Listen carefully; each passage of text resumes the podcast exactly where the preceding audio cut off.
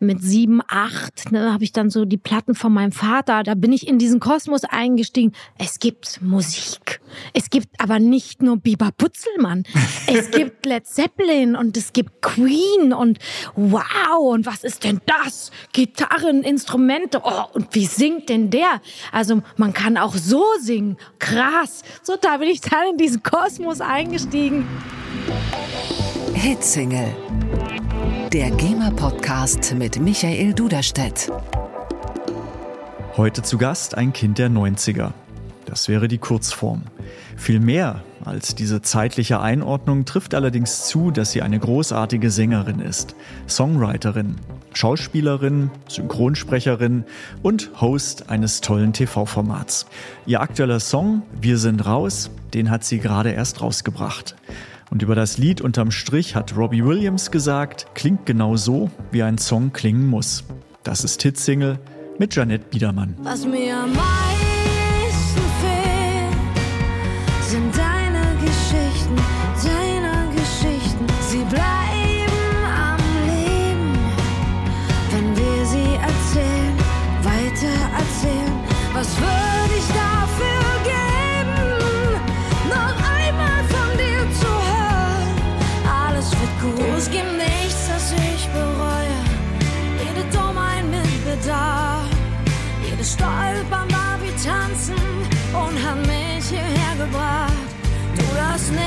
das ich bereue. Nach jedem Stand auf dünnem Eis.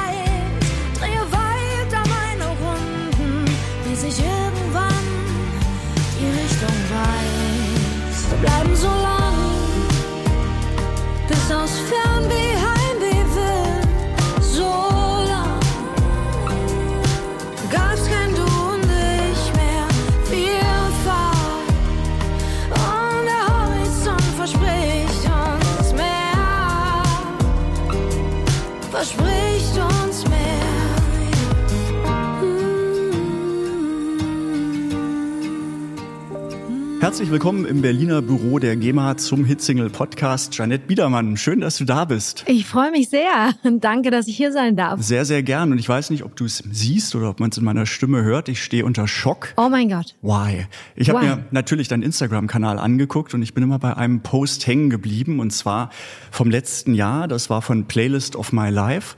Das ist ein großartiges Format mit Gregor Meile zusammen. In der ARD wurde das ausgestrahlt und ich bin immer hängen geblieben bei dem Post mit Laith Eldin. Jetzt so ratter, ratter, was passiert da? Da performst du Under the Bridge Ja. von Red Hot Chili Peppers. Man könnte auch sagen, du fackelst die Hütte ab.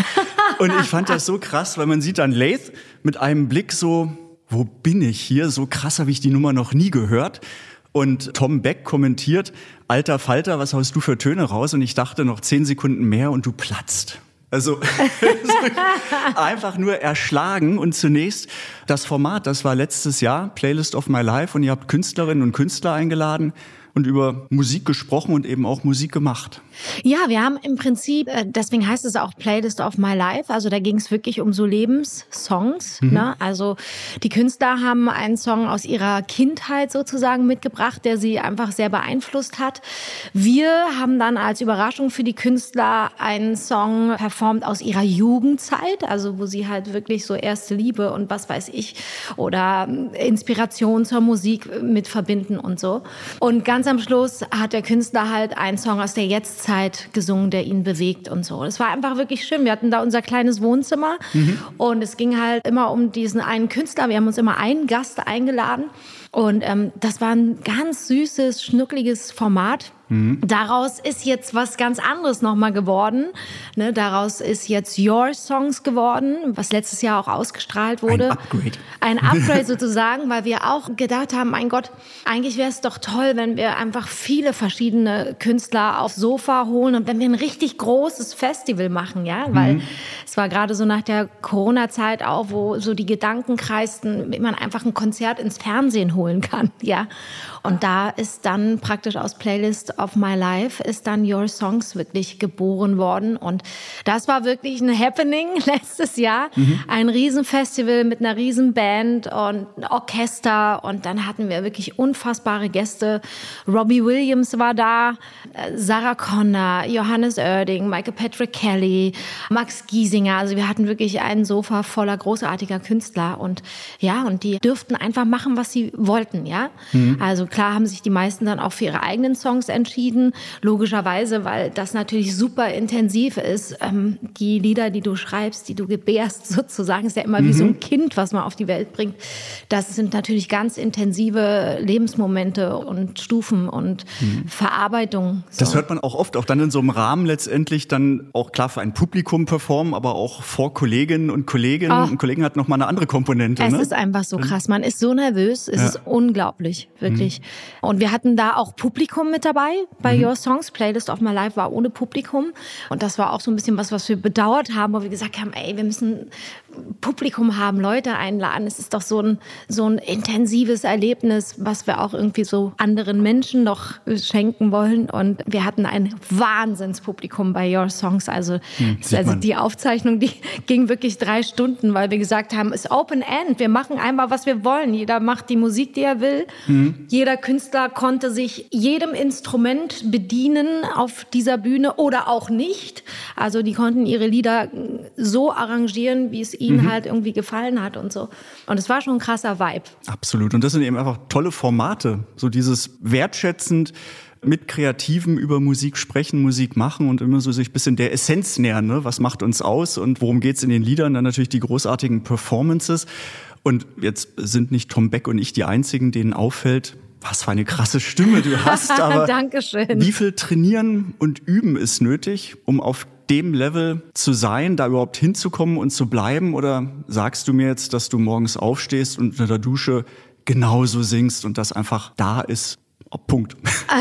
Also das hat natürlich auch über die Jahre eine große Entwicklung äh, stattgefunden. Ne? Also wenn ich Lieder aus den 2000ern höre von mir, da klinge ich so jung und so eng mhm. noch. Das ist einfach total interessant. Und natürlich über die Jahre arbeitet man natürlich an seiner Vocal Performance. Ne? Ist ja ganz logisch. Man sieht neue Dinge, man hört neue Dinge, man nimmt sie auf, man probiert sie aus. Das ist ja wie ein Instrument, ja. Also ein Gitarrist, der nicht ständig spielt und neue Licks probiert, mhm. der wird sich nicht weiterentwickeln. So und so ist es mit der Stimme auch. Also übst du richtig regelmäßig Gesangsübungen oder Na, Stimmtraining, so. Technik? Also das nicht so. Es ist jetzt nicht so, dass ich jetzt ständig Gesangsübungen mache, aber ich trainiere einfach natürlicherweise, weil das mein Beruf ist, weil ich ständig Musik mache, komponiere, mhm. aufnehme, auftrete. Ne? Und gerade, ich finde es immer so interessant, wenn man halt ein Lied geschrieben hat und sich dann wirklich in den Dienst dieses Liedes stellt ist das eine ganz intensive Arbeit, wie man es singt, was man wirklich tut, was man sich leistet, wohin man geht. Das ist wirklich so, weil es gibt so viele Möglichkeiten, ne? Und das ist eine ganz intensive Arbeit, also wo wir uns wirklich viel, viel Zeit nehmen für. Also, weil ich kann jedes Lied in tausend verschiedenen Arten und Weisen singen und in tausend verschiedenen Sounds und so. Und da das Perfekte für dieses Lied gerade zu finden, sich tatsächlich auch mal entweder, wie du sagst, die Hütte abzufackeln, mhm. weil es das Lied einfach braucht und will und von einem verlangt. So ist es aber auch wirklich nicht leicht, sich auch mal zurückzunehmen und zu sagen, nein, das Lied braucht einen ganz ehrlichen eins zu eins Vibe. Es braucht ganz viel intensive, aber ruhigere Töne. Bei Wir sind raus, was jetzt meine neue Single ist, war das zum Beispiel letzte Woche genau, äh, erschienen. Genau. Ja. Und da war das zum Beispiel wirklich so, wo ich gesagt habe: zurücknehmen, zurücknehmen, zurücknehmen. Dieses Lied braucht einen ganz intensiven, ruhigen Vibe. Das Lied will dich einfach nur umarmen und es will nicht angreifen. Es will einfach nur die Seele baumeln lassen. Mhm. So. Also das ist, finde ich, dann auch manchmal eine große Herausforderung, ne? weil ich natürlich sehr energetischer Mensch bin und. Was fällt dir leichter? Ähm, das Zurücknehmen oder das Vollgas geben? Das Vollgas geben fällt mir leichter. Ja. Das Zurücknehmen ist halt eine wesentliche, fragilere Handschrift, ne? Mhm. Da auch so ganz intensiv zu sein. Und ja, da geht's halt auch echt darum, was will ich erzählen damit? Welche Geschichte? Und der Song erzählt ja von den Lyrics schon eine Geschichte und dann auch die Stimme in dieser Geschichte zu behalten und dort spielen zu lassen und eben nicht zu sagen, nee, ich will einfach nur zeigen, wie geil ich singen kann. Nee, ich will mich in den Dienst. Machen. Genau, ich will einfach nur alles platt machen. Nur, ah, yeah. Nein, dieses Lied, äh, da stelle ich mich in den Dienst der Lyrics, in den Dienst des Vibes. Und es mhm. gibt andere Lieder, die wollen hinten raus Vollgas. So. Mhm. Wir sind raus, hast du zusammen mit deinem Mann geschrieben? Nicht nur mit meinem und Mann. Mit Lina Mali. Genau, Ja. genau, mit Lina Tolle Mali Künstlerin. und mit meinem Mann. Und ja, ich liebe sie auch. Ich liebe ihre Stimme, ich liebe ihre Songs und liebe eben auch ihre Art, Songs zu schreiben. Und es ist einfach wirklich so, dass wenn wir drei zusammenkommen, da passiert immer was Magisches so.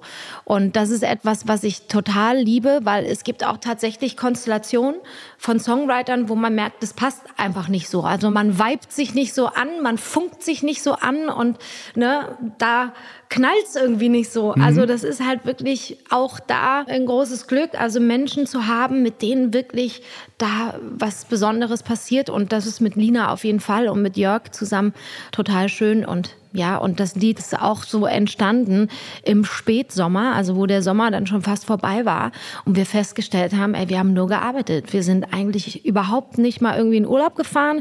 Wir haben es nicht mal geschafft, mal irgendwie ein Wochenende an die Ostsee zu fahren oder sonst irgendwas.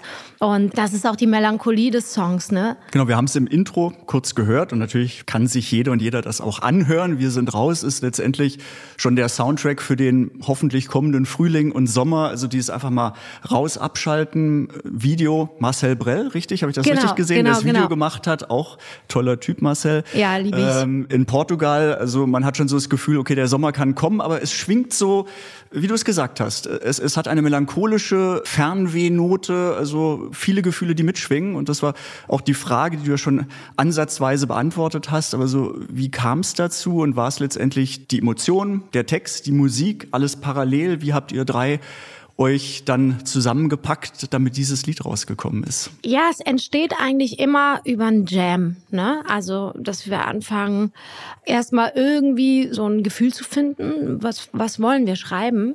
Und dann beginnt es eigentlich in der Regel wirklich mit Musik. Also man nimmt ein Instrument in die Hand, ne? man fängt an, nach diesem Gefühl, worüber wir was schreiben wollen, dann einfach auch zu spielen und dann entsteht das halt wirklich. Und dann entstehen auch die Lyrics. Also es passiert so ein bisschen simultan alles. Aber man einigt sich vorher schon auf ein Gefühl, auf ein Vibe. Ne? So, und ich finde ja bei Wir sind raus einfach diesen Gedanken so schön. Also wir bleiben irgendwo an einem schönen Ort so lange, bis aus Fernweh Heimweh wird. Ich glaube, das ist das höchste der Gefühle, das Höchste der Entspannung. Ich habe das ein einziges Mal in meinem Leben gehabt. Da habe ich lange, lange, lange gedreht und über Jahre wirklich massiv viel gearbeitet. Und als ich damit durch war, habe ich dann gesagt, so, ich muss jetzt wirklich mal einen langen Urlaub machen, weil ich muss wirklich mal komplett runterfahren. Und da war ich tatsächlich so lange an einem unfassbar schönen Ort, bis ich wirklich wieder nach Hause wollte. Bis ich richtig Heimweh hatte nach meinen vier Wänden und so. Ja, und das waren dann aber wirklich auch sechs Wochen, die, die ich dann dann- wirklich auch weg war. Das reicht. Ne? Und das ist so eine Sehnsucht, ne? einfach so lange mal irgendwo zu bleiben, bis man wirklich wieder nach Hause will, bis man sich auserholt hat, wirklich auch so. Aber spannend Ja. finde ich, genau da kann ich nachvollziehen, immer den Augenblick, wenn es dann so kippt. Also wenn man ja das Fernweh hat und sagt, ich brauche eine Pause, ich möchte alles hinter mir lassen, give me a break und auch keine Lust hat. So auch der Gedanke irgendwie, wie das ist, wieder so das weiterzumachen, alles weit weg, aber irgendwann in der Ferne oder mit der Zeit der Punkt, ich habe jetzt schon wieder Bock drauf. Also so wie Ja, die genau. Batterien aufgeladen und dann ist natürlich der ferne Ort oder was es alles ist, muss ja nicht immer kilometerweit weg sein, reicht ja nur irgendwie ein Sidestep woanders. Genau. Also man sagt, ich habe jetzt auch wieder Bock zurückzukommen. Ne? Genau. Es ist nicht so dieses Genau. mein Leben zurücklassen und alles kappen und neu Nee, nee. anfangen, sondern einfach Reset und, und weiter geht's, weil es ja auch Genau, cool ist. genau. Und auch natürlich die Tatsache, sich Zeit füreinander zu nehmen. Ne? Mhm. Also bei dieser vielen Arbeit und so, wir kriegen manchmal gar nicht mit, dass wir zu wenig private Zeit miteinander verbringen. Ja, weil am Ende des Tages ist es ja das, worum es geht. Also ich glaube sehr stark an die Liebe. Also das ist mein Glaube, das ist meine Religion, ja. Ich glaube an Verbindung und ich glaube daran, dass wir alle miteinander verbunden sind und dass die Verbindung zu anderen Menschen etwas ganz Wichtiges für uns ist, so. Und ich merke das dann immer wieder, dass man zu wenig Zeit oft also einfach mit den Menschen verbringt, die man wirklich liebt und mit denen man zusammen sein möchte. Und das fiel einfach oft im Alltag, fallen diese Verbindungen hinten über. Mhm. Also das geht, glaube ich, auch ganz vielen Leuten da draußen so, auch gerade Familien, ja, wo der Alltag so durchgetaktet ist mit Kindern und so und die dann auch irgendwann mal ankommen und sagen, ey, wir haben hier unseren Alltag und alles ist durchgetaktet, Mama, Papa arbeiten, Kinder gehen in den Kindergarten und alles läuft irgendwie, aber haben wir wirklich Quality Time miteinander? Mhm. Haben wir wirklich mal ein Wochenende irgendwo auf dem Bauernhof miteinander, wo jeder mal abschalten kann? Auch Kinder haben ja einen Alltag und wollen auch mal abschalten von diesem Alltag so, ne? mhm. ne? Und als Musiker ist es eben auch so, ne? Also es gab so Jahre, wo ich mich dann, ähm, also mit Jörg dann schon ertappt habe, dass wir sehr viel Zeit im Studio verbringen, sehr viel Zeit mit der Arbeit verbringen, aber eigentlich so privat gar nicht so viel gemacht haben. Wobei ich das auch bei euch dachte, so es, gibt ja noch so diesen Spruch, so in einer Beziehung oder verheiratete Paare sollten möglichst nicht zusammen Sport machen oder Tennis spielen. Das geht meistens nicht gut aus. Aber so bei euch ist ja auch, ihr habt ja Work-Life-Balance, kriegt ihr einen Bruch hin? Also wenn ihr privat beide im selben Metier tätig seid, kann man abschalten oder kommt man nicht vom Studio nach Hause und ist dann irgendwie nur noch musikalisch am Start? Ja, es ist eben so, dass natürlich die Musik auch absolute Leidenschaft ist und äh, absolutes Herzblut ist und natürlich auch etwas, was einen total erfüllt, ja. Mhm. Und deswegen verwechselt man das dann manchmal, ne?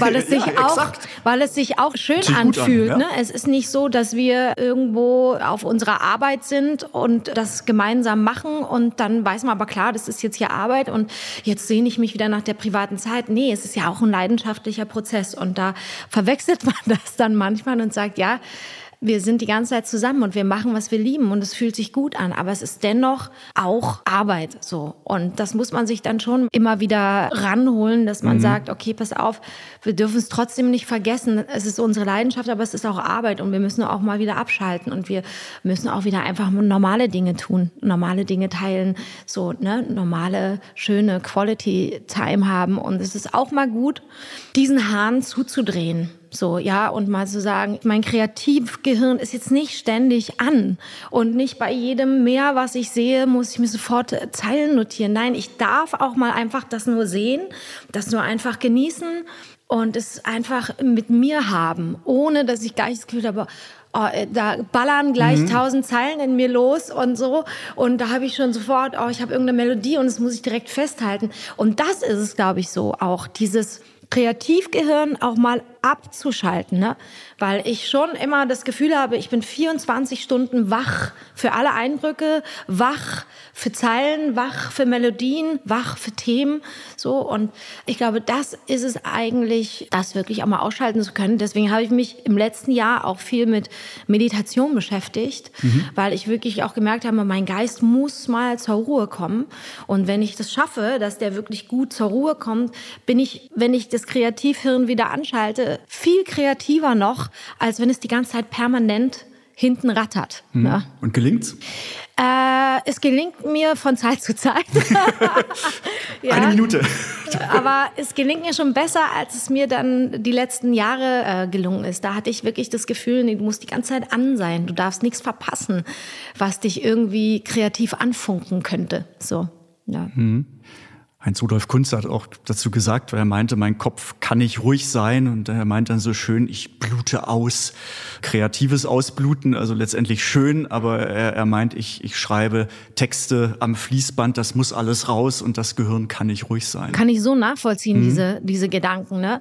Weil gerade dann auch, wenn man sehr ehrliche Texte schreibt, also ich schreibe ja sehr authentische, ehrliche Texte, also ich erfinde keine Geschichten, mhm. sondern in der Regel ist es das, was aus mir raus muss, ist es das, was mich beschäftigt? Sind es meine Themen? Ja, weil ich mir immer, ne, da schließt sich wieder so ein bisschen der Kreis. Ich glaube eben an die Verbindungen zwischen Menschen und deswegen habe ich immer das Gefühl, es gibt alles, was ich auch so empfinde und womit ich struggle und mich rumschlage, ist auch etwas, womit sich viele andere Menschen identifizieren können, die ähnliche Sachen erleben. Ich glaube, wir erleben grundsätzlich alle ähnliche Dinge. Wir strugglen mit ähnlichen Sachen.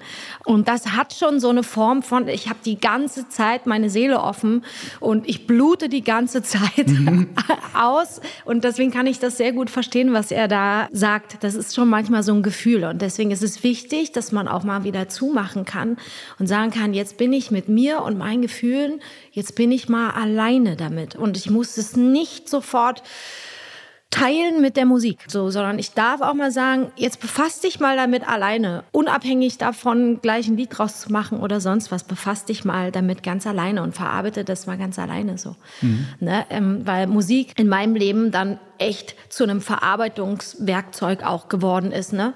So, was ich geschrieben habe, ist raus aus mir. Mhm. So.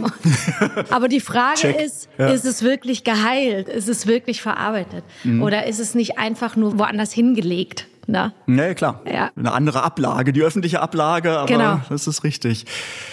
Du hast auf Englisch gesungen, dann auf Deutsch, auch schon mit der Band ewig auf Deutsch gesungen. Dein letztes Studioalbum DNA war auch auf Deutsch.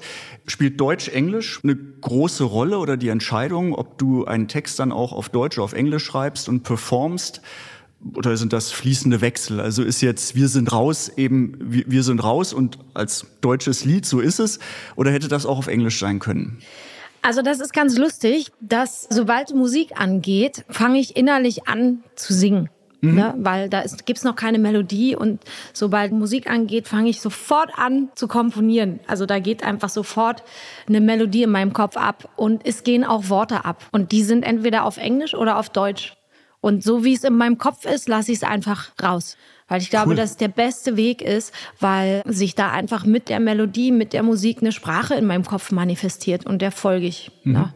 Es wird nicht japanisch und nicht chinesisch. Wer weiß, wer weiß. Durch die Meditation ich vielleicht. Auch, ich mache mich da gar nicht so abhängig, so ich muss auf Deutsch singen oder ich muss auf Englisch genau, das singen. Genau, die Frage ist jetzt nicht dogmatisch eine Entscheidung, nein. ich muss jetzt Deutsch oder nein, möchte jetzt nein. Deutsch singen die nächsten drei Alben, weil das besser ist, sondern einfach du bist emotional offen und sagst, was gibt mir die Musik und genau, entweder genau. ist es Deutsch oder Englisch. Und ich lasse es mir auch offen, weil das ist ja auch, also alles, was man in der Kreativität beschneidet, das stoppt einen irgendwie. Also das lässt einen nicht diesen ganzen Fächer ausfahren. Mhm. Also wenn ich mich vorher schon reglementiere, ob es nun in der Sprache ist oder wie schnell oder wie langsam was sein soll oder was für ein Thema es sein muss, dann habe ich echt nicht mehr diesen ganzen Fächer, der dann auch was Besonderes entstehen lässt. Ne? Mhm. Ne? Und deswegen keine Reglementierung. Das Einzige, was man wirklich vorher bespricht, ist, was ist die Emotion? Was fühlen wir gerade? So, ne? Und das ist das Einzige, was man vorher nicht reglementiert, aber was man vorher auf den Tisch legt.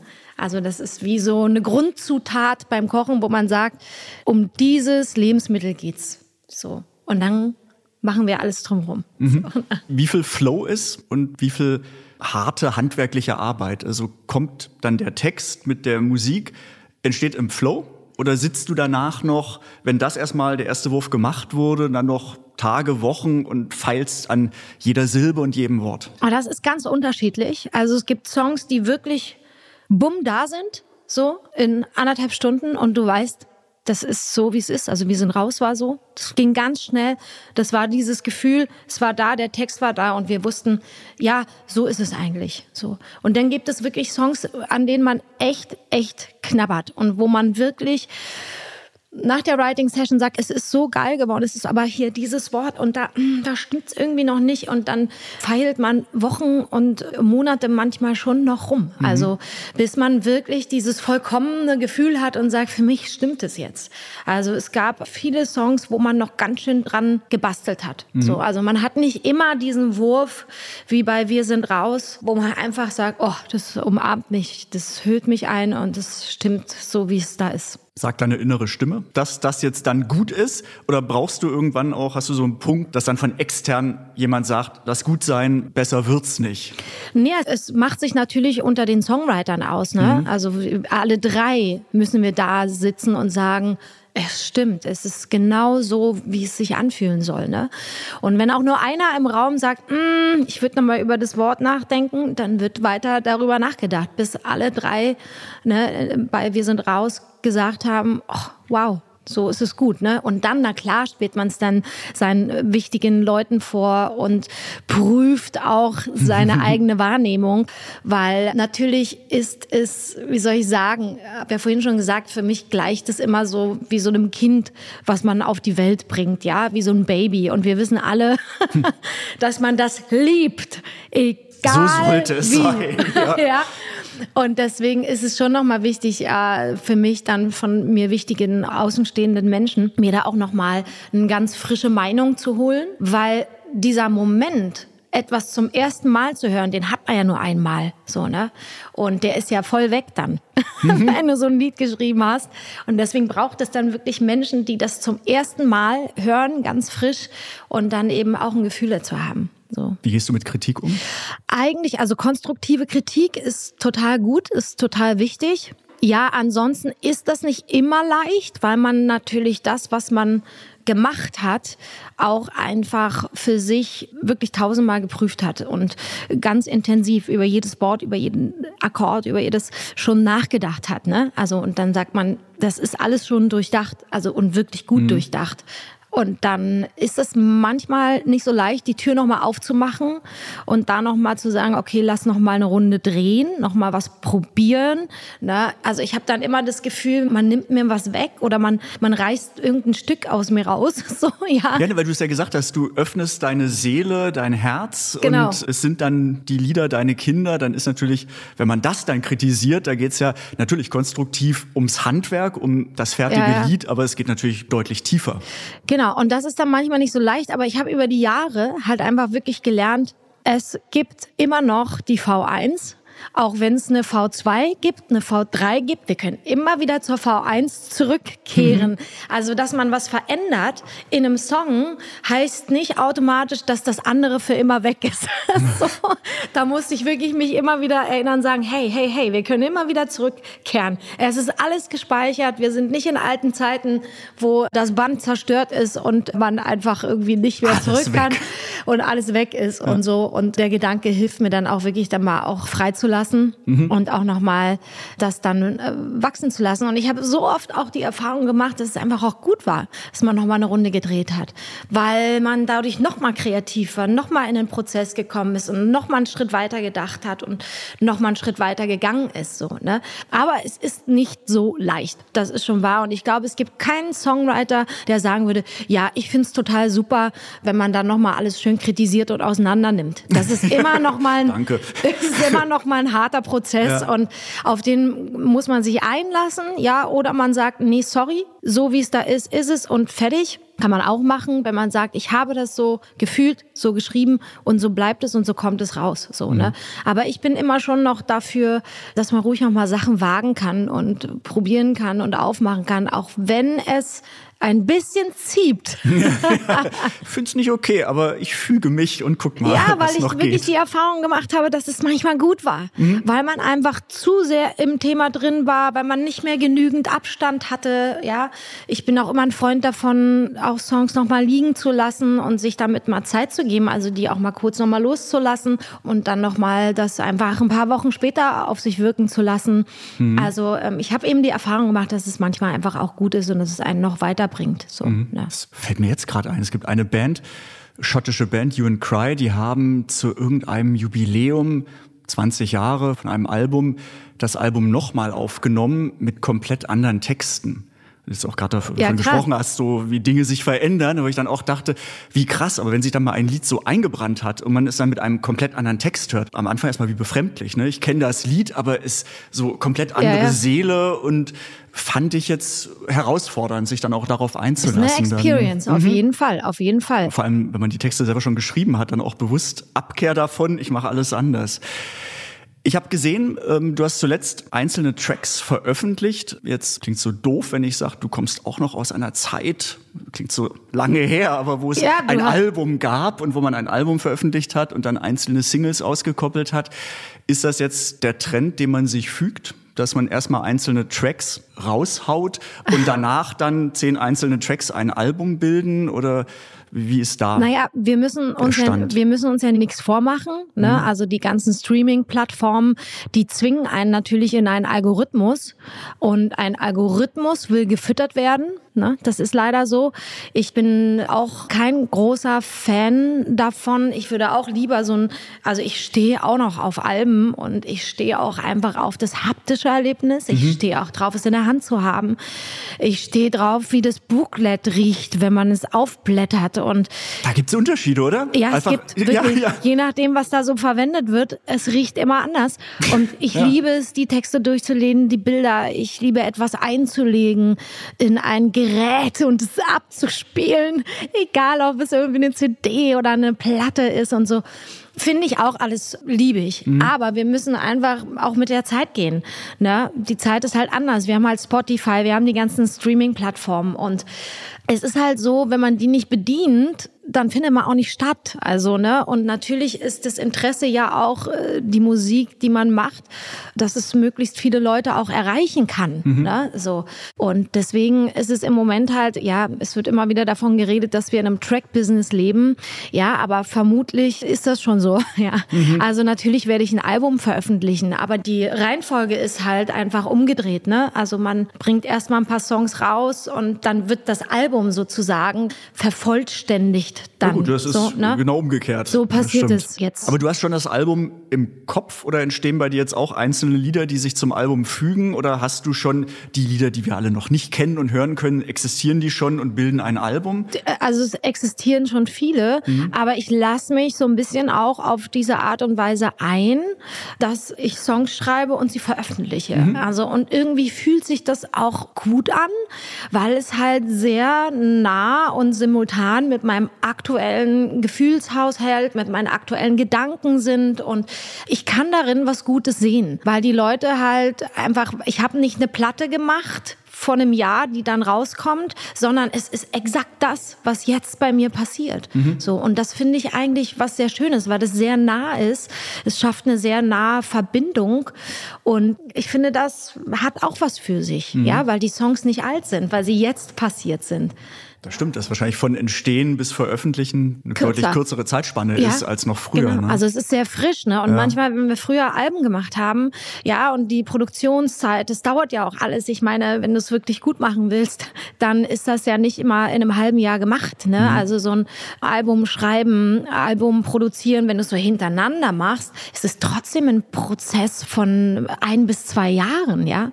Das heißt, die Musik, die du dann veröffentlichst, ist einfach vom Entstehungszeitpunkt schon einfach anderthalb Jahre her. Und ich habe damals oft das Gefühl gehabt, scheiße, manche Songs sind gar nicht mehr das, was ich nach zwei Jahren jetzt so nah empfinde. Es ist eine Retrospektive ne? und nicht Gegenwart. So. Und das finde ich eigentlich ganz schön im Moment an diesem, man haut die Tracks raus, die man gerade geschrieben hat. Es entsteht irgendwie ein Album im Gehen und das finde ich eigentlich ganz intensiv, ja, weil es halt einfach nah ist. Hm? Spannender Ansatz, den ich so, also klingt ja logisch und ist logisch, aber so noch nie gehört habe und da ist einiges dran. Ne? Dieses Unmittelbare und dass man natürlich sagen kann, wir sind raus, spiegelt auch ein Gefühl wider, was jetzt nicht vor zwei, drei Jahren mal da war, sondern Richtig. ganz aktuell noch vorhanden ist. Ja, oder auch unterm Strich, ne? Unterm Strich habe ich ja geschrieben, so ein bisschen nach meinem 40. Geburtstag, so. Also ich glaube 41 oder so war ich da, wo mir dann so bewusst geworden ist, dass die Hälfte schon rum ist. Und was ja auch so ein Zurückblicken ist, so unterm Strich ist eigentlich alles ganz gut gelaufen und war eigentlich alles ganz cool. Und wenn dann so ein Song zum Beispiel dann irgendwie vier Jahre liegt, ne, dann ist dieses Gefühl weg. Ne? Man hat sich arrangiert mit der Mitte. Das Alter schon durch. Das ist dann schon durch, ne?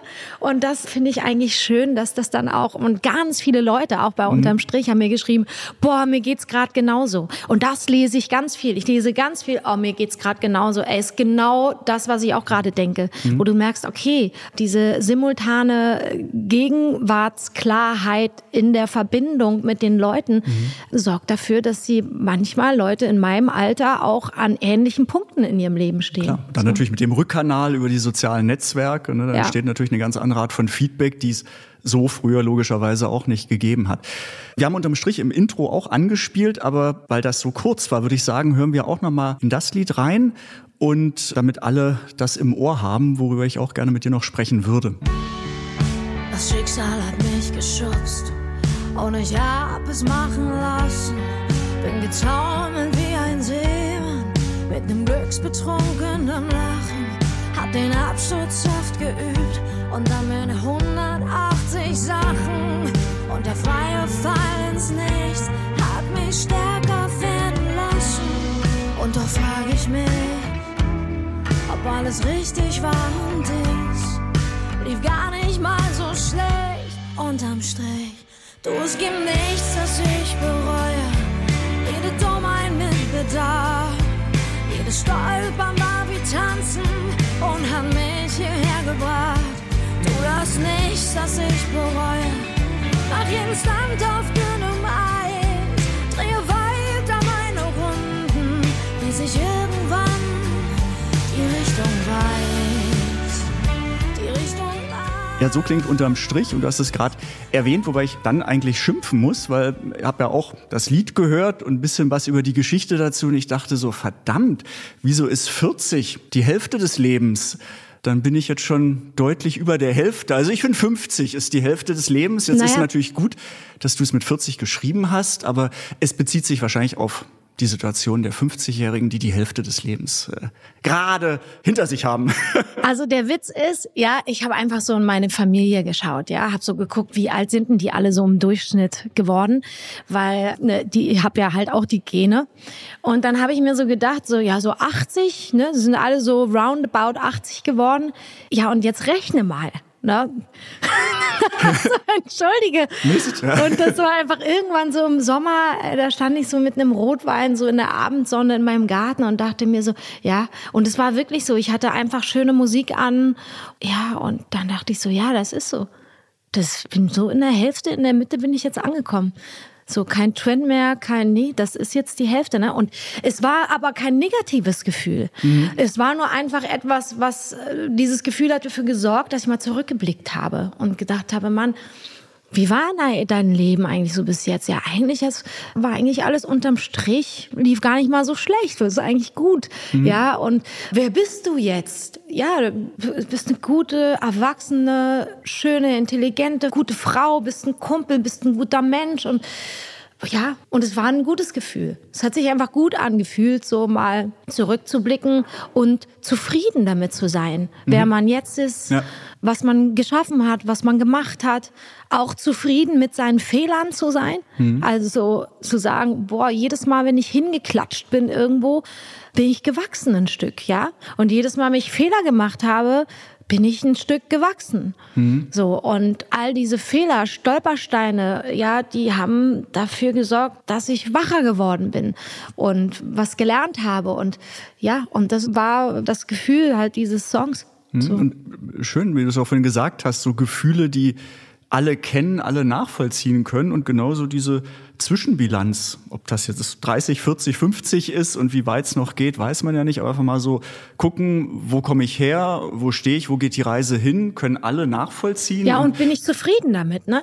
Also das ist ja auch das, ne? Man, man ist ja nie fertig, das ist keine Frage, will man ja auch nicht. Das ganze Leben ist ein Prozess und ähm, wenn man den als beendet erklärt, dann hat man, glaube ich, nicht mehr viel vom Leben, ja? Und das ist es ja auch, ne? Also wenn man an so einem Punkt dann ist, zu sagen, bin ich zufrieden, bin ich glücklich mit mir, bin ich glücklich in mir oder möchte ich gar einfach was verändern? Gibt es Dinge, die mir nicht gefallen? So, also manchmal wirklich mal nach innen zu schauen, also so ein Check-up zu machen, bin ich glücklich mit allem, was so ist? Gefällt mir das so? Gefällt mir mein Leben? Oder gibt es Dinge, die ich wirklich verbessern oder verändern möchte? Oder Sehnsüchte, die ich immer wieder unterdrücke? Und lebe ich wirklich eins zu eins nach dem, was ich mir wünsche. So. Und das ist manchmal ganz gut, da mal so ein Check-up zu machen, weil da wird einem ganz viel bewusst und da fällt einem ganz viel auf und da sagt man, okay, das und das gefällt mir bei mir selber nicht, das mag ich nicht. Warum mache ich das immer wieder? Ja, also ich habe dann tatsächlich auch so im letzten Jahr mal so eine Therapie gemacht, um einfach mal so Sachen zu beleuchten. Warum bin ich an gewissen Stellen so und so? Warum verhalte ich mich manchmal so und so? Warum habe ich die und jene Ängste manchmal, obwohl sie irrational sind, ja? Warum verletzen mich manche Dinge warum beziehe ich manche Dinge auf mich, obwohl sie gar nichts mit mir zu tun haben. Und das war sehr interessant. Und ich kann nur jedem empfehlen, der was über sich lernen will, wirklich mal so eine Therapie zu machen und mal zu leuchten. Ne? Also was sind für Sachen, die aus der Kindheit noch stammen, die tief gelernt sind, die ich aber vielleicht einfach ablegen will mhm. und, und, und. So.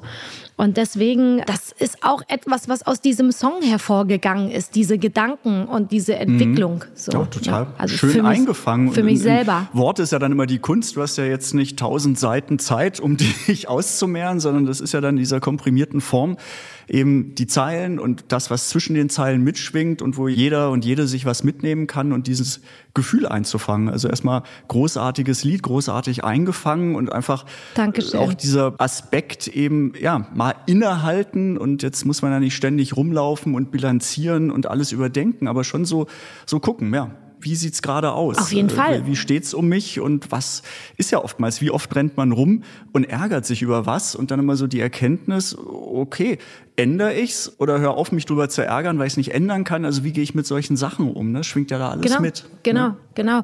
Und ich bin viele Jahre rumgelaufen nicht wirklich selbstliebend, mhm. habe wenig nach innen geschaut, habe immer nur gegeben, nach außen, nach außen gegeben, gegeben, mich aufgeopfert. Und das war eine ganz lange Zeit, habe ich viel zu wenig auf mich geguckt. Hey, wie geht's mir denn jetzt damit? Wie fühle ich mich denn? Das war immer nur, ich, ich, war ganz viel im Außen, ganz viel im Geben auch mhm. so, ne? Also, ähm, und das ist wirklich auch ein Prozess gewesen, das überhaupt zu erkennen, ja und das dann auch mal für sich halt irgendwie zu verändern. Ich war mir gar nicht bewusst darüber, wie sehr ich überhaupt im Außen bin und wie wenig ich auf mich schaue, mich frage, wie geht's mir damit, wie fühle ich mich. Und Musik ist ja immer so ein ganz guter Katalysator, weil viele Songs wedeln mit so einem Fähnchen vor dir rum und sagen, hallo, merkst du was? Merkst du was? Da liegt noch was tiefer. Guck mal rein. Das soll ja auch was sagen. so, ja. ja. Geh mal auf Empfang. Genau, geh mal auf Empfang. Du hast da gerade was geschrieben. Das, äh, hm, mhm. das liegt noch tiefer, als dass es einfach ein Song ist. so. Aber ist jetzt dann unterm Strich, also das, worum es in dem Lied geht, auch so der Moment, wo du erkannt hast, du bist im Reinen mit dir, sowohl ja. zurückblickend als auch vorausschauend? Oder ja. gibt es oder hat es auch Punkte ausgelöst, bei denen du das Gefühl hast, ah, das würde ich meinem jüngeren Ich gerne sagen? Mhm. Also ist so, ich meine, das ist ja der Witz, man kann es ja eh nicht ändern, die Vergangenheit, aber hat es das Gefühl ausgelöst, hätte ich Dinge anders gemacht oder ist eigentlich auch hier der Frieden, nö, weil wenn ich Dinge anders gemacht hätte, wäre ich ja heute nicht hier, wo ich jetzt bin, das sondern auch wieder woanders. Na, wir haben irgendwie das Schmetterlingsprinzip, ja, daran glaube ja. ich. Und wenn da auch nur ein Teil fehlen würde, würde ich jetzt hier nicht als der Mensch sitzen. Wir würden heute bin. nicht reden miteinander. Na, vielleicht, ja. wer weiß es. Oder anders eben. Ne? Und das mit dem jüngeren Ich, ich finde das schön, was du da gerade gesagt hast. Was würde ich meinem jüngeren Ich sagen, ja? Und ich muss ganz ehrlich sagen, ich bin total stolz auf mein jüngeres Ich, ja? Weil auch als junge Frau habe ich die richtigen Prioritäten in meinem Leben gesetzt gerade in meinem musikalischen Leben. Ja, mir war es egal, das ganze Starsein hat mich null interessiert. Mich hat auch dieser Glamour und all das nicht interessiert. Ich habe mich auch nicht blenden lassen davon. Es war schon als junge Frau für mich ganz wichtig, das Handwerk zu erlernen. Ich wollte meine eigenen Songs schreiben. So, das war wirklich so wichtig für mich und daraufhin habe ich wirklich gearbeitet, gearbeitet, gearbeitet, so ja, und habe mich nicht in diesem Glamour baden lassen und gesagt, ach reicht doch, reicht doch, ich bin ein Star, es reicht doch. Nee, mir ging es um die Musik, mir ging es darum, ganz früh schon irgendwie meine Musik zu machen. Und ich wollte das können, ich wollte das können. So, mhm. Ich wollte eine gute Musikerin sein und eine noch bessere Sängerin. Und, und da bin ich stolz auf mein junges Ich, dass mein jüngeres Ich einfach erkannt hat, worum es geht, dass mein jüngeres Ich sich die Essenz gepackt hat und sich nicht von Dingen wie Ruhm und all das blenden lassen hat und sich darin gesonnt hat, sondern gearbeitet hat. So was man oftmals dann nicht sieht, ne? Weil ja. nach außen, klar, du geht's hast, äh, natürlich tierisch um und weißt du, die 2000er waren auch eine krasse Zeit. Mhm. Das war noch die big, big, big time. Also tausende Partys und was weiß ich alles, Riesenfestivals, manchmal vier Stück am Tag, wo man mit Helikopter hin und her geflogen ist. Es war eine krasse Zeit, wo man schon abdrehen kann, mhm. ne? Und ich bin da stolz auf mein jüngeres Ich, dass es nicht abgedreht ist, dass mhm. es bei sich geblieben ist und gesagt hat, worum worum geht's mir? Es geht um die Musik. Mhm. Es geht darum, eine gute Musikerin zu sein und nicht das Popsternchen, was den Hintern hin und her bewegt zu irgendeiner Musik, die irgendjemand schreibt. Ich wusste, ich habe was zu sagen und ich will was sagen. So. Und das finde ich schön. Und das hat sich entwickelt über die Jahre. Ne? Und es begann schon damals mit Zeilen, die ich eingestreut habe, also bei ganz frühen Songs schon. Und bis ich dann irgendwann wirklich mein erstes eigenes Album geschrieben mhm. habe. Ja, das ist schön. Ja, äh, klingt auch toll. Und äh, du sagst das mit einer Leichtigkeit, wo man, glaube ich, nur erahnen kann, wie schwer das auch gewesen sein muss. Auf ne? Also gerade wenn man einmal in der Maschinerie so drin ist, dann immer sich selbst von der Seitenlinie zu beobachten und zu gucken, will ich das, ist das richtig und wo mache ich mit, wo nicht und wie stehe ich zu dem Ganzen. Was würde denn dein heutiges, abgeklärtes Ich jungen Frauen, Mädchen sagen, die dich als Vorbild sehen, die deinen Weg spannend finden? Und welchen Tipp oder welche Empfehlungen hast du gerade für Mädchen und junge Frauen, wo es ja noch in der Branche, in der Musikbranche fehlt und wo es wahrscheinlich zehnmal schwerer ist als bei Männern, da voranzukommen? Was muss man mitbringen, haben und wie muss man den Wunsch der Musikkarriere angehen? Ach, ja, Fall? da gibt's natürlich auch viele Wege nach Rom. Ne? Das muss man einfach sagen. Das war jetzt auch ein schöner Schlenker letztendlich, so an das Thema. Aber nein, das ist ja, ich finde das einfach bewundernswert, dein Werdegang. Und wenn man einfach sieht, wie viele auch sich in dem Geschäft irgendwie dann doch auch aufrauchen oder merken, ich kann irgendwann nicht mehr. Und natürlich sieht man, bei wem es anstrengender ist, bei Frauen als bei Männern. Man, man sieht ja die Unterschiede, kostet noch mehr Kraft und einfach so, was, was sind die Tipps? Also was kann man sagen, damit manche möglicherweise nicht die Fehler machen, die andere schon gemacht haben und die man vermeiden sollte? Naja, es ist ja immer so mit Fehlern. Ne? Also Fehler sind gut. Fehler sind grundsätzlich einfach gut. Auf die Fresse fallen ist gut. Ne? Wenn wir damit gut umgehen, ja, wenn wir daraus wachsen und nicht noch tiefer fallen. So. Also das ist immer, immer die Sache. Jeder Mhm. Fehler ist gut, wenn du daraus lernst, wenn du was draus machst. So. Ansonsten gibt es viele Wege nach Rom. Es ist die Frage, was reicht dir? Was erfüllt dich? Was ist das? Wo ist deine Essenz? So. Was ist der Zweck deiner Existenz? Ist das der Zweck deiner Existenz, Musik zu machen? Liebst du das so sehr, dass es dich erfüllt? Dann geh mit der Musik. Es gibt auch viele, die das anders betrachten. Es gibt viele, die sagen, ich möchte damit Geld verdienen. So. Das ist ein anderer Intent, ja? Also dann sagst du, mir ist es egal, wer meine Lieder schreibt. Ich möchte einfach nur Spaß haben, auf der Bühne stehen und ein bisschen tanzen und Playback singen und fertig. Und dann macht's Katsching und gut ist es so, ne? Es kommt halt einfach drauf an, wie du das betrachtest, was du davon willst, so, ne? Ansonsten kann ich jungen Frauen immer nur eine Empfehlung geben. Steht hinter euch. Ja, steht für euch ein. Steht für euer Gefühl ein, für euren Wunsch. Egal wie der aussieht. Ne? Aber steht für euch ein. Und das ist ganz entscheidend. Und finde raus, was da, wohin es für dich geht. Was du damit willst. So. Und kompromisslos sein? Nee, es gibt manche Kompromisse, die müssen wir machen, weil sie uns auch weiterbringen. Also du kannst nicht immer mit dem Kopf durch die Wand, ja? Es ist ein großes Geflecht und wenn du da begreifst und sagst, okay, dieser Kompromiss ist ein richtig guter Kompromiss, weil er bringt mich weiter, so, ne, dann ist das okay. Also viele, die dann auch mit dem Kopf durch die Wand wollen, holen sich viele, viele Beulen und blutige Köpfe. Ich finde, man sollte kompromisslos mit sich selber sein. Das ist entscheidend. Wie fühlt sich das an? Wenn es sich nicht gut anfühlt, dann never. Da muss man kompromisslos sein. Fühlt es sich gut an oder nicht? Und es gibt manche Kompromisse, wo ich sage, oh, das fühlt sich richtig gut an, weil jetzt ist es einfach richtig so, ne? Also es kommt wirklich, wirklich entscheidend darauf an, dass man sich immer fragt, wie fühlt es sich für mich an? Fühle ich mich gut damit? Weil da sollte man kompromisslos sein. Was sich nicht gut anfühlt, nicht machen. sein lassen. Was sich gut anfühlt, ist auch gut. Und letztendlich, um das noch abzubinden, auch bei Unterm Strich, hattest du ja auch in eurer Show dann gesungen und als Robbie Williams dabei war, und da kann man auch sagen, dann der Ritterschlag, wenn Robbie Williams Wow. sagt, äh, so muss für mich der perfekte Popsong klingen, dann dachte ich auch, okay, du hast dann gestrahlt, genickt, geantwortet, wahrscheinlich innerlich Feuerwerk, so geil. Danke. Innerlich war die Hölle los. also das war wirklich so, weißt du, du kommst von der Bühne und das ist ja nun auch, bei unterm Strich hatten wir so eine Reprise gespielt, auch mit extremen Adlibs da mhm. oben. Also ich hatte 300 Puls, als ich fertig war, so und kam ich auf dieses Sofa, war völlig verhuscht noch.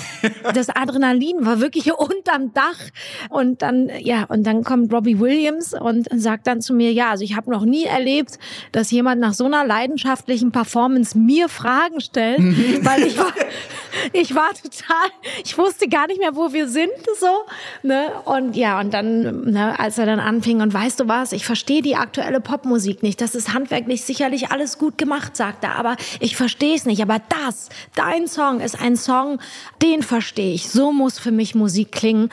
Ja, ey, ich war unfassbar berührt. Wer noch unglaublich berührt war, war Jörg. Ne? Mhm. Der stand an der Gitarre, der hatte wirklich Wasser in den Augen, weil das halt einfach so eine Wertschätzung ist und weil du merkst, na klar sind wir mit unserer Musik relativ kompromisslos, was den Zeitgeist anbelangt. Ne? Mhm. So, also und es ist halt einfach schön, wenn das Menschen schätzen, ja, und wenn dann plötzlich da auch ein so toller Musikerkollege sitzt und das wertschätzt und sagt, ich finde das toll, dass ihr euch nicht nicht anpasst dem Zeitgeist, dass ihr nicht sagt, okay, jetzt muss Musik heute also so klingen und darf keine echten Instrumente mehr haben und die, auf der Stimme muss ja ganz viel Vocoder sein mhm. und nee, wir wollen es nicht. Wir wollen Instrumente, tolle Instrumente. Ja, wir wollen eine Stimme, die man emotional hört, versteht. Und ja, wir bedienen uns auch gewisser moderner Elemente, aber wir wollen handgemachte Musik Die haben. Musik, genau. So, darum geht's ja. Und ähm, klar ist das im Moment nicht das angesagteste auf diesem Planeten, ne, weil im Moment einfach so der Zeitgeist ein bisschen woanders geht. Aber ähm, das ist etwas, was mich nie interessiert, weil ich muss es fühlen. Mhm. Und ich liebe Instrumente. Ich liebe, wenn Menschen einfach ihr Instrument beherrschen, tolle Sachen damit machen. Ob das jetzt nun Stimme als Instrument ist oder Gitarre. Und ja, wir haben bei unterm Strich Schlagzeug einspielen lassen und alles. Weil es einfach ein anderer Vibe ist, wenn da ein Mensch sitzt und das leidenschaftlich spielt. Mhm. So, mhm. ne? Es ist uns einfach wichtig.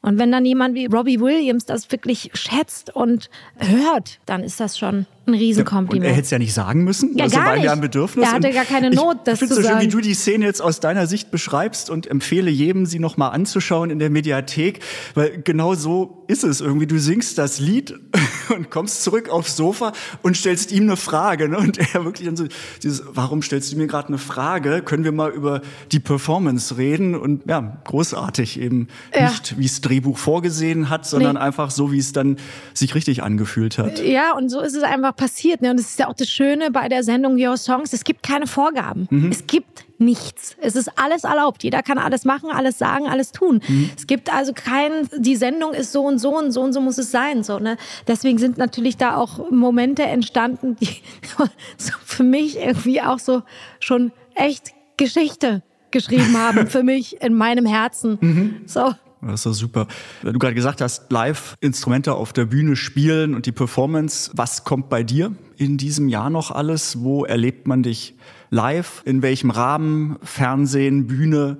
Was ist noch geplant? Genau, also wir spielen jetzt zwei Konzerte. Das sind tatsächlich noch übrig gebliebene Konzerte, die in der Corona-Zeit super oft verschoben wurden und dann danach auch nochmal verschoben und nochmal verschoben. Die spielen wir jetzt. Also am 20. Mai und am 21. Mai ist, glaube ich, einmal Bad Elster und Regensburg. Also da spielen wir noch zwei Konzerte. Und ansonsten ist Songwriting angesagt. Wirklich Songwriting. Und ich habe schöne Sachen auch gemacht. Es gibt auch eine tolle Songwriterin, mit der ich wahnsinnig gerne schreibe, Jennifer Kay, mhm. so, die auch wundervolle Sachen macht und mit der habe ich auch so ein Brett geschrieben, wo ich mich so freue, wenn das endlich auch die Leute hören dürfen. Das heißt ähm, zu Your Songs, also Your Songs geht in die zweite Staffel, mhm, ja. Großartig. Und da wird es natürlich auch wieder neue Musik geben und dann, ja, dann kommt das Album. Also ich fleißig Musik machen, Musik schreiben, Your Songs zwischendrin drehe ich auch das ein oder andere. Also ich habe gerade eine Krimiserie gedreht und so und dann sitze ich jetzt hier mit dir. Mhm. Solche Sachen mache ich auch. Krass.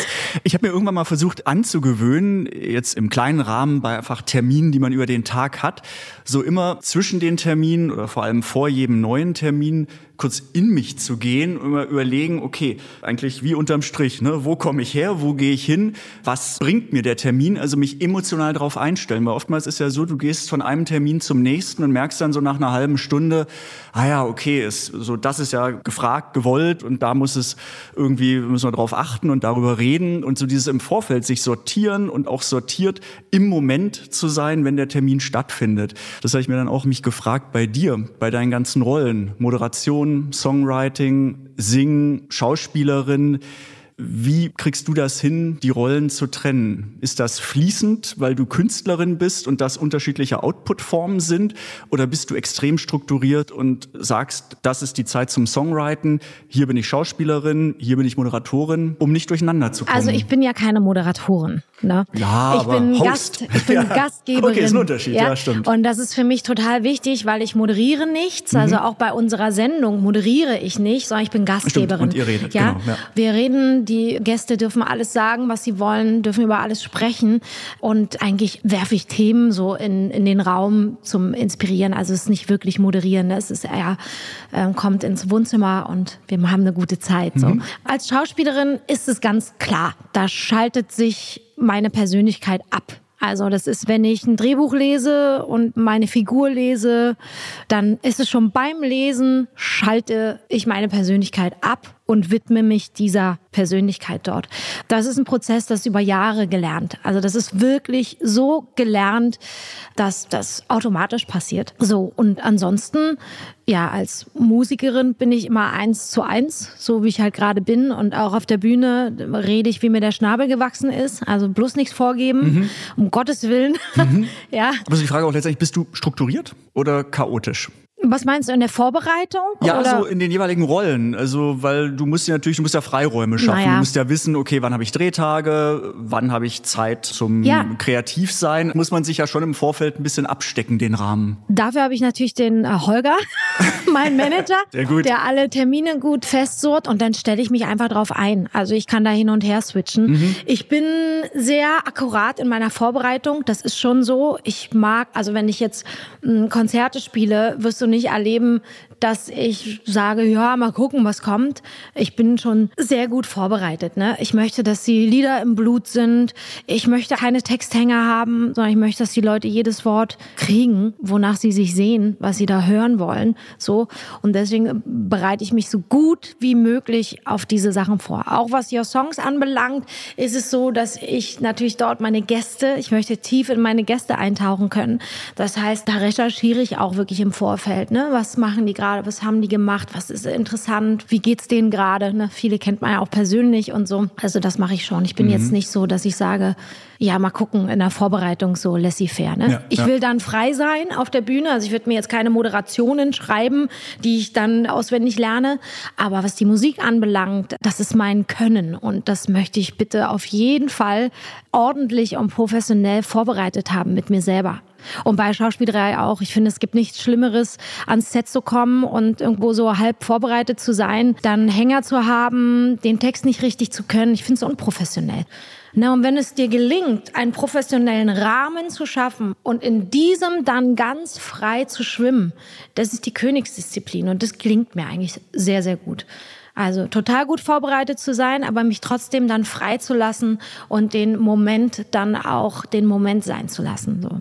Außer in der Schauspielerei, da ist es natürlich eine Rolle, ne? Und die bediene ich. Was will meine Rolle? Wo kommt diese Figur her? Was hat die erlebt? In welcher Situation ist die? Wie ist die Entwicklung? Ne? Da bin ich halt ausgeschaltet. Da ist Jeanette ausgeschaltet und Rolle XY übernehme ich dann mit der Vergangenheit und mit der Gegenwart und mit der Zukunft. Das ist jetzt wahrscheinlich eine saudove Frage, was mehr Spaß macht, weil natürlich alles eine Berechtigung hat und dazugehört. Aber ist so, wenn du auswählen könntest, ist es coolste auf der Bühne zu stehen und zu singen? Es gibt ja nie saudumme Fragen, ne? Das Nein, weißt ist du ja, doch. Das ist ja Koketterie, so, so um, um dann trotzdem sie zu stellen, weil man natürlich gespannt ist. Also Könnte auch die Frage nach deinem Beruf sein. Ne, bei allem, was du machst, wenn ich fragt, was ist eigentlich dein Beruf? Was kommt dann als erstes naja, raus? Das Ding ist, ich sehe, also äh, die Musik und so, das sehe ich ja gar nicht so als meinen Beruf. Das ist ja immer noch das, woran ich auch arbeiten muss, wo ich sagen muss, es ist trotzdem aber auch, ne? Und mh, hm, das ist natürlich irgendwie ein bisschen Berufung, fühlt sich das an, das zu machen, ne? Also, und ich finde es halt so gut, dass ich ja, wenn ich spiele, in der Schauspielerei wirklich von diesem intensiven Musikerdasein und immer die Klappe offen, dass ich da das mal ausschalten kann. Das ist schon auch etwas, was total entspannt ist und schön ist. Und deswegen ist so beides für mich sehr, sehr wichtig. Mhm. Ne? Bei dem einen darf ich mich mal ausschalten und Abstand von mir selber gewinnen, weil ich da eine Figur spiele, so. Und bei dem anderen darf ich aber ganz doll aufmachen und ich sein und das Leben, was in mir drin ist und schreiben und verarbeiten und auf der Bühne meiner Leidenschaft folgen, weil natürlich ist meine absolute Leidenschaft in meinem Hals, es ist meine Stimme, ja, das, was mir da gegeben wurde, ne, weil das ist ja etwas, was mir wirklich gegeben wurde. So, und dafür bin ich jeden Tag dankbar, was mein Instrument ist. So. Mhm. Also, wenn du mich jetzt in erster Linie fragst, was ist dein Beruf? Ja, das war die Frage.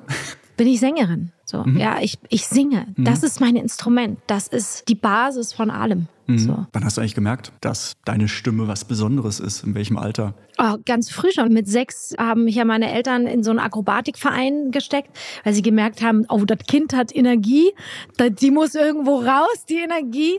Und Ballett war nichts für mich, das war mir zu krampfig, aber Akrobatik fand ich dann cool. Und dann haben wir so kleine Vorstellungen immer gehabt, so vor anderen Kindern. Ne? Und dann haben die dort schon auch gemerkt, dass ich gut singen kann. Und dann habe ich immer Kinderlieder am Schluss der Vorstellung gesungen. Mhm. Also es kommt der Biber Butzelmann und sowas. Und da habe ich einfach nur gemerkt, dass ich es gerne mache. Also, dass es mir Spaß macht. Mhm. Ne? Und dann, als ich älter wurde, habe ich natürlich Musik entdeckt. Ne? Also so mit sieben, acht ne, habe ich dann so die Platten von meinem Vater. Da bin ich in diesen Kosmos eingestiegen. Es gibt Musik. Es gibt aber nicht nur Biber Putzelmann. Es gibt Led Zeppelin und es gibt Queen und wow, und was ist denn das? Gitarren, Instrumente. Oh, und wie singt denn der? Also man kann auch so singen. Krass krass. So, da bin ich dann in diesen Kosmos eingestiegen, ja. Und ja, und mit zehn war mir eigentlich klar, dass ich das machen muss. Das ist, das ist mein Leben. Und dann habe ich halt versucht, wie meine Idole zu singen. Ne? Ich habe halt versucht, ich habe Freddie Mercury, ich kann das alles auswendig, ich kann das heute noch auswendig. Ne? Und dann habe ich das alles geübt, diese ganzen Skills, die er macht. Mhm. So, ne? Dann kam die Zeit als Teenager, 12, 13, 14. Ne? Da habe ich natürlich auch die ganze Musikbandbreite konsumiert, dann auch Whitney Houston, Mariah Carey, Aretha Franklin, da habe ich dann Soul entdeckt und und Blues und ach, das ging immer weiter und dann habe ich natürlich versucht, wie die zu singen auch. Und so habe ich immer mehr Skills gelernt und meine Stimme ist immer mehr gewachsen und ab zehn war mir klar, das muss ich machen. Und mit zwölf, dreizehn habe ich ja wirklich die Entscheidung getroffen mhm. und gesagt, darauf arbeite ich jetzt hin. So ohne Plan B? Ohne Plan B. Also ich habe gesagt, Schule brauche ich nicht, brauche ich alles nicht, brauche Mathe brauche brauche ich nicht, brauche ich nicht, brauche Deutsch brauche ich, das ist gut, weil mh, hm, gute wegen Schreiben, Englisch brauche ich, ist auch gut, wichtig, aber so. Ansonsten den Rest brauche ich eigentlich gar nicht. Und dann habe ich halt Fotos gemacht und Demos aufgenommen und an Plattenfilmen geschickt. Also damals gab es ja Social Media, es gab es ja alles nicht. Also du musstest einen Brief schreiben, ein Demo aufnehmen und eine Fotos, Kassette mitschicken. Ja. Eine Kassette schicken. Ich habe auch sehr viele Kassetten verschickt und meine Eltern haben mir dann damals die Fotosession bezahlt weil man musste auch mal ein Foto mit dabei legen. Und weiß ich noch, haben das richtig sich zusammengespart, um mir das finanzieren zu können. Es hat 1000 Mark damals gekostet, diese Fotosession. Und ach, das fand ich einfach so süß und haben mich halt wirklich auch so unterstützt, wo es so ging. Und Und dann wurde es ernst. Dann bin ich wirklich in die Richtung massiv gesteuert und es kam auch Interesse und ich habe in Karaoke-Bars gesungen und wurde angesprochen. Und weil früher haben tatsächlich immer noch auch so Talentscouts in Karaoke-Bars rumgehangen. Es war die einzige Möglichkeit, wo man sich präsentieren konnte. Mhm. Es gab kein YouTube, es gab kein Instagram, kein Facebook, es gab das alles nicht, kein TikTok. Es gab keine andere Möglichkeit, dich zu zeigen, dich mhm. zu präsentieren, zu singen. So, deswegen war so Karaoke-Bar war es das Einzige, wo du erstmal so anfangen konntest und dann fanden die dich gut. Dann haben die gesagt, okay, du kannst hier jeden Dienstagabend irgendwie auftreten und kriegst eine Flasche Sekt dafür. yes. Bisschen Ausbeute auch. Ja, ne, ja. Ne, so. Angemessene ja. Vergütung. Genau. Und dann meine Eltern haben mich halt gebeten, bitte, bitte, hab noch einen Plan B, falls das nicht aufgeht. Ja, und dann mhm. habe ich lange überlegt, ja, was soll ich denn jetzt machen? Was nützt mir denn was, war mein Gedanke. Was nützt mir was für diese Musikkarriere? Und dann dachte ich so, okay, zu lernen, wie man sich zurecht macht als Frau, das ist keine schlechte Idee, weil du wirst dir erstmal keinen Make-up-Artist leisten können. Und die optische Erscheinung, wie du dich wohlfühlst, wie du dich zeigst, die zeigt auch, wer du sein willst. Also deswegen das ist nicht schlecht. Ja, und dann habe ich eine Bewerbung geschrieben, ganz lieblos und habe gehofft, dass man mich nicht nimmt. Es probiert, aber ging leider nicht. Ja, ich habe so viele Bewerbungen ja. geschickt, das hat mich niemand genommen, kann ich nichts machen. Aber ich wurde prompt genommen. Der Brief kam natürlich auch nach Hause und meine Mutter hat ihn geöffnet. Ich konnte auch nicht schwindeln. Hm. So vom Ding, ha, ist nichts geworden. Ja, und dann habe ich bei Udo Walz so dann witzig. damals tatsächlich so eine Lehre angefangen und ich habe den Kudam oder äh, ja im Kempinski. Ja. Mhm. Ich habe den auch bewusst ausgewählt, weil der der einzige Friseur war, der Make-up Artists hatte, also wo man auch lernen konnte, sich zu schminken so. Ne? Mhm. Naja, und das habe ich dann knapp zwei Jahre gemacht, wirklich meinen Eltern zur Liebe, mhm. weil mir war klar, ich brauche es eigentlich nicht. Dann habe ich einen Plattenvertrag gekriegt und dann war ich da auch raus. Der Rest ging, ist Geschichte. Dann ging's los. Der ja, Rest, genau. 99 ging's los. Der Rest ist Geschichte. Krass, krass, krass. Und immer noch so großartig da. Wahnsinn. Ich glaube, wenn wir jetzt noch in die letzten 20 Jahre eintauchen, dann kommen wir unter drei Stunden hier nicht raus. Wahrscheinlich. Insofern ähm, unterbrechen wir für die Werbung. Und zwar, alles war schon Werbung für dich und für deine Musik, aber der Jeanette Biedermann Werbeblock. Was ist die beste Gelegenheit zu erfahren, was du machst, wo man dich sieht, wo man was über dich erfährt? Ist es Instagram, TikTok? Über welche Kanäle kriegt man alles über dich mit und über deine Musik? Also ich habe natürlich irgendwann mich auch dieser ganzen Welt geöffnet, dieser Social Media Welt, habe für mich auch erkannt, was der absolute Benefit ist, nämlich dass ich mit meinen Leuten in Kontakt bin, dass ich mit ihnen schreiben kann und so weiter. Also ich bin wirklich bei Instagram sehr aktiv. Ich baller da auch wirklich alles raus, was ich mache. Da kriegt man alle Infos. Facebook wird parallel immer mitgefüttert.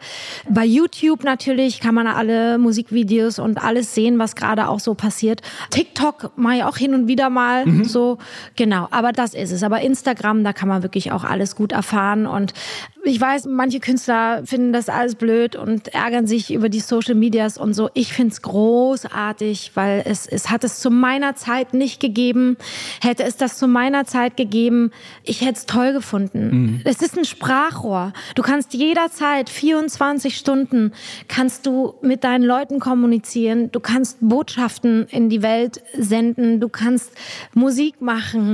Also für mich ist das wundervoll und da erfährt man alles. Perfekt. Und dann sieht man dich hoffentlich bald wieder im Fernsehen oder guckt in der Mediathek die Sachen an, die du gemacht hast. Vielen, vielen Dank. Das hat viel Spaß gemacht, war super kurzweilig und hat mich sehr gefreut. Und wenn es euch auch gefallen hat, dann gerne liken, kommentieren, die Folge nochmal anhören oder die anderen Episoden anhören und natürlich ganz viel Musik von Jeanette anhören. Jeanette, vielen Dank. Schön, dass du da warst. Ich danke dir. Es hat mir ganz, ganz viel Spaß gemacht. Hitsingle der GEMA-Podcast mit Michael Duderstedt.